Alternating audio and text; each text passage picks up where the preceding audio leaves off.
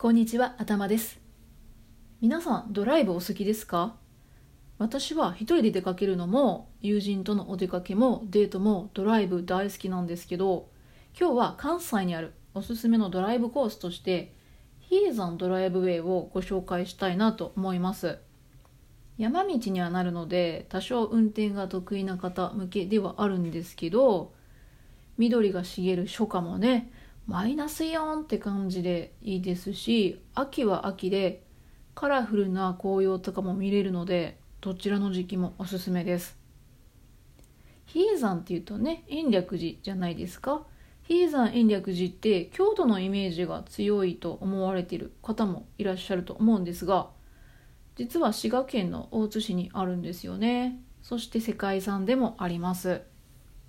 延暦寺っていうぐらいだからなんか一つの大きいお寺があるのかなと思われている方も多いと思うんですが比叡山はですね3つの東東西東横川っていうエリアに分けられていてそれぞれにお寺とかお堂があるんですよ。そしてそれらを総称して比叡山延暦寺っていうらしいですよ。皆さんもご存知の最澄さんっていらっしゃるじゃないですか。ご存知ですかね。平安時代初期の僧最澄さんこの方によって開かれた日本天台宗の本山。それが比叡山延暦寺なんですけどもそこに向かうドライブウェイには琵琶湖を一望できる展望台なんかもありまして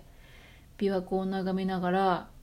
琵琶湖にある一番大きな島って沖島って言うんだけど250人ぐらい人が住んでるらしいよと。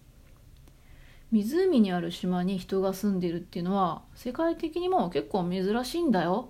なんてことをね話していただけるとあこの人なんか物知りだなと思ってもらえると思いますし山道をね安全に運転するだけでもあこの人安全運転な人なんだなと運転上手な人なんだなっていうねそんな印象をね与えることができるかもしれない。だからドライブデートとしてはねおすすめな場所かなと思うんですよね。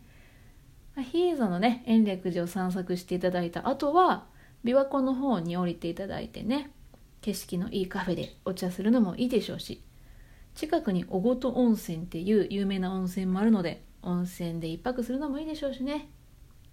あとは反対側のね京都の方に降りていただいて京都で過ごすのもいいでしょうしはいもういろいろアレンジができるドライブコースとなっております。